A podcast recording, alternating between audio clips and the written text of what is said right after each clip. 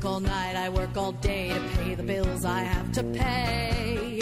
Ain't it sad? And still there never seems to be a single penny left for me. That's too bad.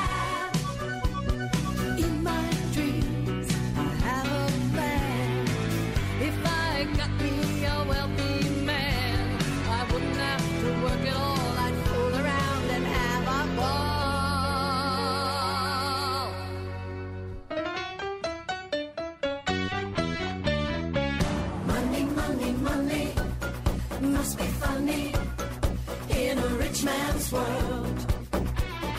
Money, money, money, always sunny in a rich man's world. Ah, del musical, por supuesto, Mamma Mía, escuchamos Money, Money, Money. Y ahora vamos a escuchar nuestra siguiente entrevista, nuestra siguiente entrevistada, porque, ay, queremos saber de qué manera, cómo poder eh, hacer más dinero y que nos dure y acrecentar, este, pues no nuestras deudas, sino este, justamente nuestro capital, digámoslo así. Así es que me da mucho gusto recibir en este programa a Jessica Vázquez. Bienvenida, Jessica. Ella es coach, eh, conferencista también, autora del libro Divino Dinero y reconocida en dos ocasiones como una de las 100 mujeres más poderosas de México en los negocios, nada menos y nada más. Así es que es un honor tenerte en este programa. Bienvenida, Jessica. ¿Cómo están? Buenos días. Qué gusto saludarles. Feliz inicio de semana. Igual para ti, queremos tener hábitos para crear dinero y, y poder ahorrar. A ver, antes que nada, que quiero saber, en tu opinión, ¿los mexicanos sabemos ahorrar? Yo creo que sí, solo que ahorrar tiene una muy mala fama. Ahorrar está relacionado con restricción. No sé si han oído esta frase con apretarnos el cinturón. ¿A quién en su sano juicio le va a gustar eso? No, no, ¿Qué ni, pasaría? ni literalmente. No, a mí no me gusta. Pero mira, cuando cambiamos este concepto de ahorrar por, a- por curiosidad, ¿a dónde quiero que se vaya mi dinero? Deja tú el dinero, ¿qué es lo que quiero experimentar en la vida? Con curiosidad. Y resulta entonces que tener un, vamos a decirle, un guardadito, si funciona para nosotros, se hace útil. Pero no es un ahorro para las emergencias, es un ahorro para lo que sí quiero vivir, para llevármela más tranquila, es un fondo de la paz. Entonces, cuando empezamos a cambiar el nombre, el concepto, lo demás se hace bien facilito. ¿Qué les parece? Eh, eso suena bien, Jessica, eh, me gusta, pero eh, yo creo que ahorita, sobre todo con la situación que estamos viviendo en nuestro país y en el mundo, hay muchísimas personas que perdieron su trabajo o que les recortaron el sueldo y hacerse un guardadito cuando los ingresos en casa están siendo menores de los gastos, pues se vuelve una tarea completamente imposible. ¿Cómo podemos crear dinero nuevo? ¿Cómo podemos tener esos hábitos para tener ingresos adicionales? Esa es una gran pregunta. Mira, lo primero es reemplazar este juicio por curiosidad. ¿Cómo? ¿Qué es lo que yo ya hago bien? Y antes de lo que yo ya hago bien, ¿qué es lo que yo ya tengo hoy? Desde donde estés parado, sentado en este momento, ¿qué estás viendo a tu alrededor? ¿Qué de eso que estás viendo si estás en casa se puede convertir en dinero? Porque probablemente hay muchos elementos físicos que hoy ya no estás usando. Entonces, lo primero es recordar que el dinero no es nada más billetes, no es nada más monedas. Dinero son oportunidades, son objetos que tienen valor para alguien más y los puedes transformar o hacer efectivos, pues. Así como hay cosas físicas, es como que imagínate, tienes un billete de la lotería, ganador, un cachito ganador, ahí está, en tu casa. Pero no significa mucho hasta que vas y lo cambias, ¿correcto? Ese cachito de lotería ganador puede ser una licuadora que ya definitivamente no utilices, una bicicleta que tiene un gran uso para alguien más, cosas físicas o Mm. talentos. ¿En qué somos muy buenos que alguien más puede darnos dinero por eso? No importa si nunca has escuchado un podcast o si eres un podcaster profesional. Únete a la comunidad Himalaya.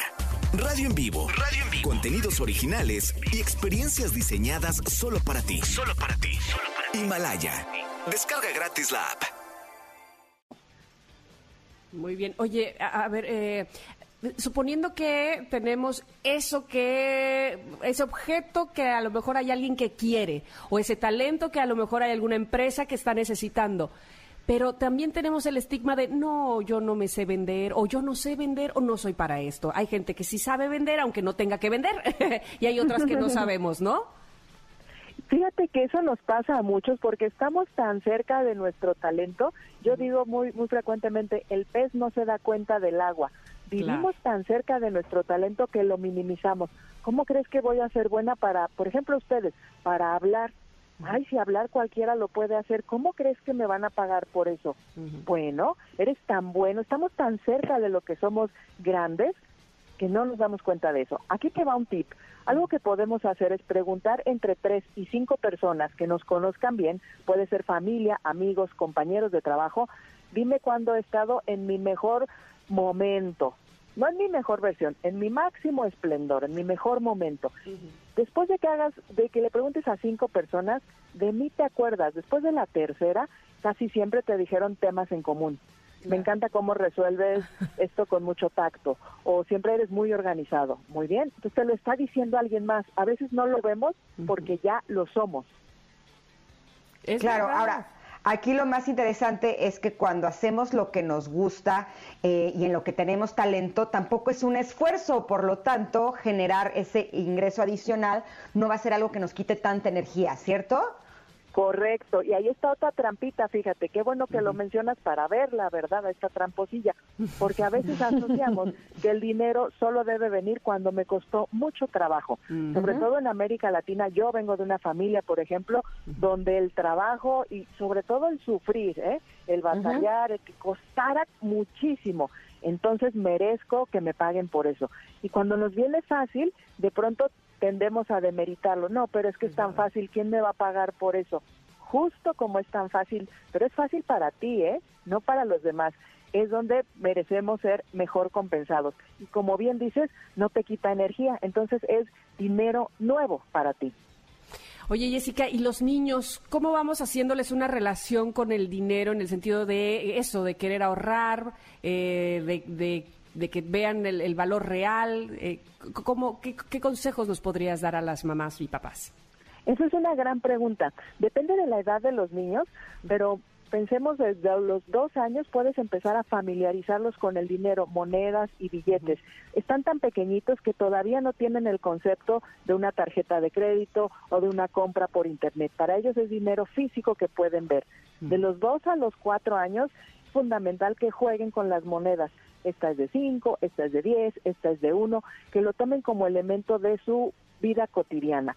Cuando son un poquito más grandes, entre 5 y 7, puedes empezarles a referenciar cuánto cuesta esto, de algo que ellos disfruten, una manzana, una golosina, ¿cuánto crees que cuesta? Y es súper divertido porque te responden 8 millones de pesos. ah, mira, cuesta 5 o cuesta 2 solo es para irlos poniendo en contexto. Y así vas avanzando en función de las edades. Y algo que les invito a que cuidemos mucho es nunca tomar al dinero como chivo expiatorio. Por ejemplo, mamás, ¿no? De, híjole, no le quiero comprar esa golosina porque, híjole, sé que no le hace bien en el esquema de nutrición que tiene. Y en vez de explicarle de simplemente poner un límite, es más fácil decir, no porque no tengo dinero. ¡Ay, no! Cosa terrible. Ya agarramos al dinero como chivito expiatorio. Entonces, eso evitarlo, porque el dinero se convierte el malo de la película y luego ahí te encargo toda la terapia que nos toca hacer. Entonces, con esas tres, uno, normalizarlo como parte de nuestro cotidiano, dos, ponerlo en contexto con algo que a ellos les guste y tres, evitar que sea chivo expiatorio, por favor. Ya como bono, más grandecitos, ¿qué podrían transformar con por dinero? Juguetes viejitos, ropa que ya les queda chica, regar las plantas de algún vecino, ese ya sería como el avanzado, estamos hablando de seis años hacia adelante. Jessica, cuando la vida se pone difícil y una de las áreas que son eh, realmente importantes es la del dinero, eh, muchas veces tiene un impacto emocional muy fuerte en las personas. Eh, podemos sentirnos deprimidos, podemos perder como la, la sensación de estar motivados, de querer salir adelante. ¿Qué podemos hacer cuando llega a ese punto? La primera es entender que hay una gran distinción entre lo que valgo como persona y el dinero que tengo en el banco. No es mi valía como persona igual a si tengo mucho dinero en el banco, valgo mucho. Eso es falso. Entonces, lo primero es yo valgo como persona independiente de la cantidad de ceros que hay en mi cartera o en mi cuenta de cheques. Esa es la primera, valgo como persona por el solo hecho de ser. Ahora, la segunda, tomemos esto como algo momentáneo. Es como cuando te tropiezas, te caes de las escaleras, no estamos dudando que sepas caminar o que seas una persona inteligente, ¿verdad? Eso nunca lo dudamos. Solo chispas, me tropecé, tal vez no me fijé muy bien, pero eso no significa ni que no puedo caminar o que soy torpe.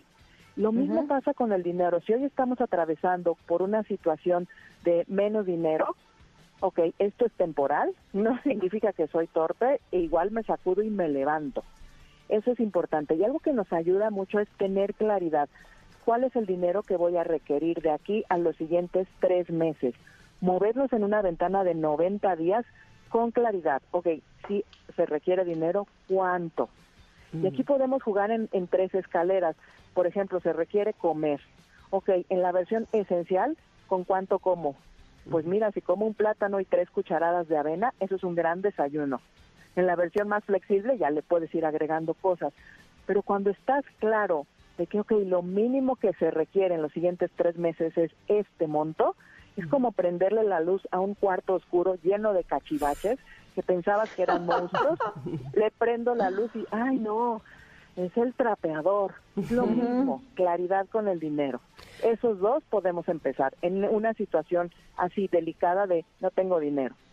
Oye, Jessica, eh, se me ocurren ahorita 27 temas más para que nos hables. Por ejemplo, eh, cómo, cómo se relaciona el dinero y nuestra pareja. ¿Quién, quién pone qué? ¿Quién gana qué? ¿Cómo le podemos hacer para...? Uy, ese es buenísimo. Uy, sí. ¿No? Y también, por ejemplo, chavos que están saliendo de la universidad y que apenas están creando un patrimonio o están creando una cuenta en el banco, déjate un patrimonio.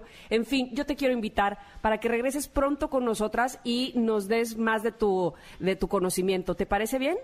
Estaré encantada y los quiero dejar con, con esta frase. Mira, el dinero le encanta la claridad. Mientras más claro sepas dónde se te está yendo el dinero hoy y dónde quieres que se vaya, es como que agarras las riendas de tu cartera. Tú encima de la cartera como cabalgando ese caballo. Feliz de compartir con ustedes. Muchísimas gracias. Al contrario, muchas gracias, Jessica. Te esperamos pronto. Uy, no, pues muy buenos temas, sin duda alguna. Yo espero que a ustedes también les haya interesado mucho y que eh, pronto que regrese Jessica, ustedes ya nos hayan eh, compartido qué temas específicamente del dinero les interesaría que abordáramos con ella, ¿no? Oye, y ahorita que decía que tenemos que tomar las riendas de nuestra cartera, a veces yo siento que las compras por internet toman las riendas de mí. Claro. y yo soy el caballo y termino haciendo lo que ellos quieren. qué, qué importante eh, es este asunto que, que este, nos está tocando vivir de no tocar el dinero, de no sentir que se nos va, ¿no? Sino que, pues de repente gastas más. Totalmente. Ay, no, hay muchas cosas que platicar sobre ese tema, pero bueno, pues habrá que ir a un corte también porque hay que regresar con más. Eh, ya la última parte de nuestro programa, así es que por favor no se vayan, aquí estamos en MBS.